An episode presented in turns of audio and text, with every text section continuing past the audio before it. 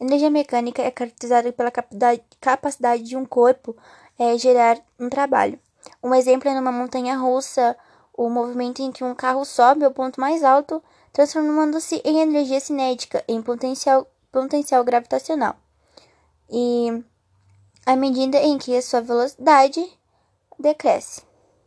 Os três tipos de energia mecânica é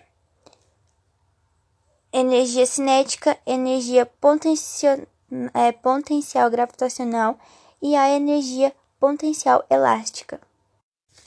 Sistema conservativo é quando um ou mais corpos estão sujeitos às forças conservativas, ou seja, a, as forças que podem armazenar energia e tornar totalmente útil de forma reversível.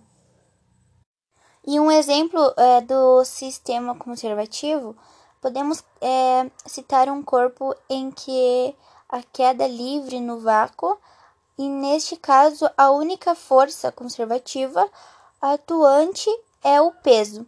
Portanto, não existe trabalho realizado por forças é, não conservativas e o sistema pode ser dito conservativo.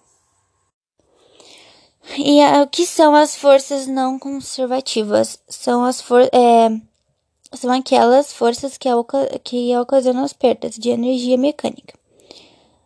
E isto é, aquelas que a energia mecânica total diminui em função do tempo.